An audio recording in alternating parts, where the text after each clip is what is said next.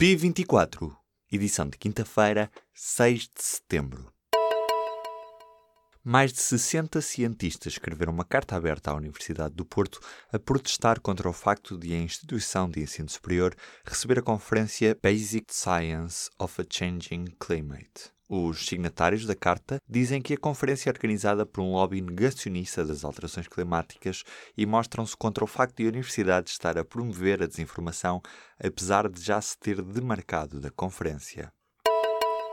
Estão a ser reconstruídas três habitações na região de Pedrógão Grande e duas decorrentes dos incêndios de 15 de outubro, que pertenciam a pessoas que morreram e cujos herdeiros não viviam lá. A população indigna-se, porque nem todas as casas de primeira habitação estão prontas nesta fase, e houve casas que, não sendo primeira habitação, já se encontram entregues. Das 261 casas reconstruídas pelo Fundo Revita, cerca de 30 situações levantam dúvidas aos moradores da zona de Pedrógão Grande.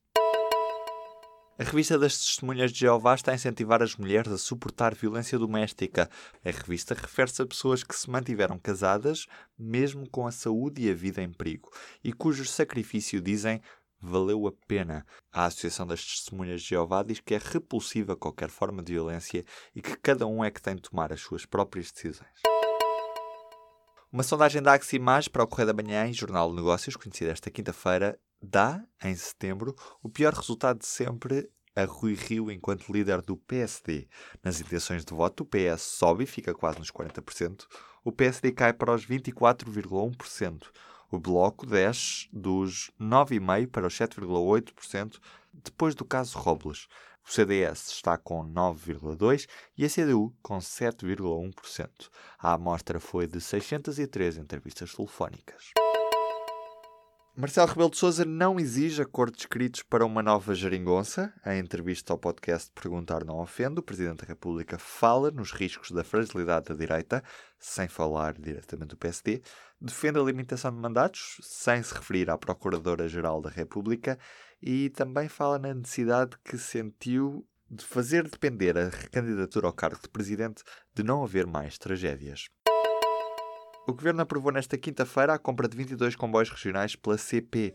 O concurso público vai ter um valor superior a 168 milhões de euros, sendo executado entre 2019 e 2026. Dois terços vão ser comparticipados pela Comissão Europeia e outro terço deve ser assegurado através do Fundo Ambiental. O saldo da Segurança Social melhorou 179 milhões de euros no primeiro semestre do ano, valor que ultrapassou o objetivo previsto pelo Governo para a totalidade do ano. Assim, a Segurança Social teve um excedente de 1.765 milhões de euros no primeiro semestre de 2018. Os proprietários pedem uma descida do IRS nos contratos de arrendamento e também querem mexidas no IMI, no adicional ao IMI.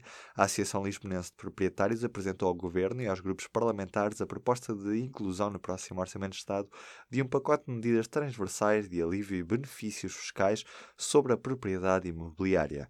O objetivo, dizem, é mudar o paradigma que falhou. A CIBS, que gera a rede multibanco, e a Euronet estão a negociar o fim das comissões nos levantamentos. Esta rede, de origem húngara, conta já com centenas de caixas em Portugal e quer evitar que alguns cartões que têm modalidades de débito e de crédito ao mesmo tempo assumam apenas o levantamento a crédito, o que implica o pagamento de elevadas comissões.